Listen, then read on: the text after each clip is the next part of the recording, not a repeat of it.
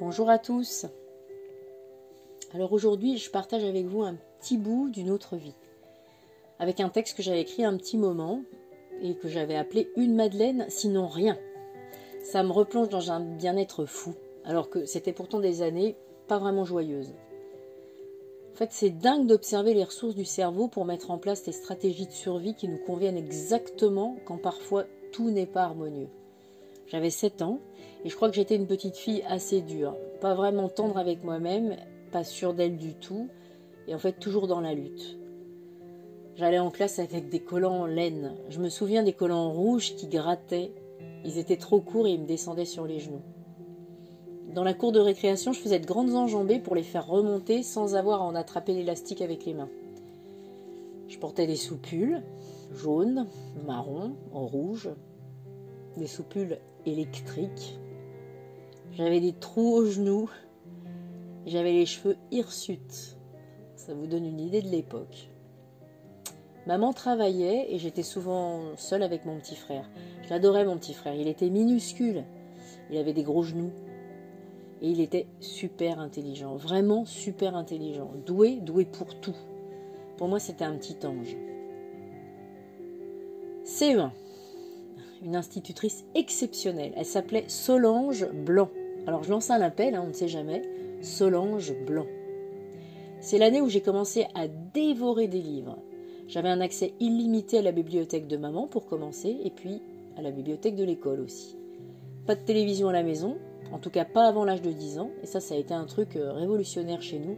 On avait le droit de la regarder le mardi soir, et j'avais peur quand on démarrait le générique des dossiers de l'écran. Mais pour rien au monde, j'aurais laissé ma place. Les nuits suivantes étaient souvent agitées. Difficile pour moi de faire la part des choses dans mes émotions. C'était fort et ça m'entraînait aussi à rêver. C'était de bons moments, de très bons moments. J'en garde un souvenir fabuleux. C'était fort. Ça m'entraînait vraiment à rêver. Voilà, alors j'ai beaucoup lu plein, plein, plein de bouquins. Énormément lu. C'était un moyen fantastique de m'inventer une vie. J'avais un rituel toujours simple avec une installation très confortable pour profiter à 200% de l'instant présent. J'avais la sensation d'être dans un cocon. Le plus beau souvenir de ces moments-là, c'était celui des matins. Maman partait travailler assez tôt en transport, il n'y avait pas de voiture non plus à la maison, et je me rends compte qu'on vivait exactement comme j'aime vivre maintenant, évidemment pour d'autres raisons. C'était bien.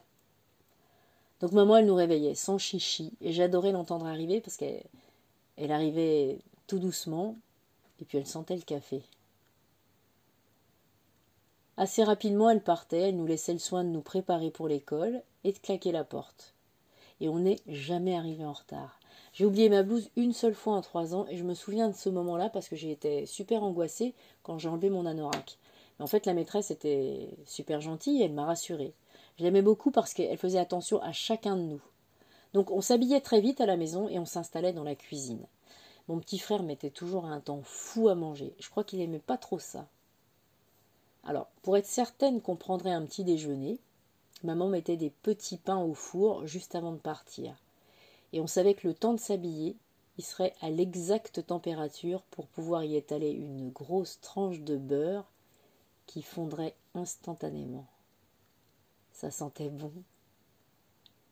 Il faisait bien chaud dans la petite cuisine. Alors j'ouvrais mon livre et je dévorais le petit pain en dégustant l'instant de lecture avec une émotion qui reste palpable aujourd'hui quand j'y repense. Les livres euh, étaient souvent vieux. Ils avaient une odeur de papier et d'encre bien spéciale qui, mêlée à celle de ces petits pains au beurre, à ce moment une durée euh, en suspension. Bon, j'ai bien taché quelques pages. C'est l'histoire de Ouf de la forêt, de Minou Drouet, qui a lancé la routine.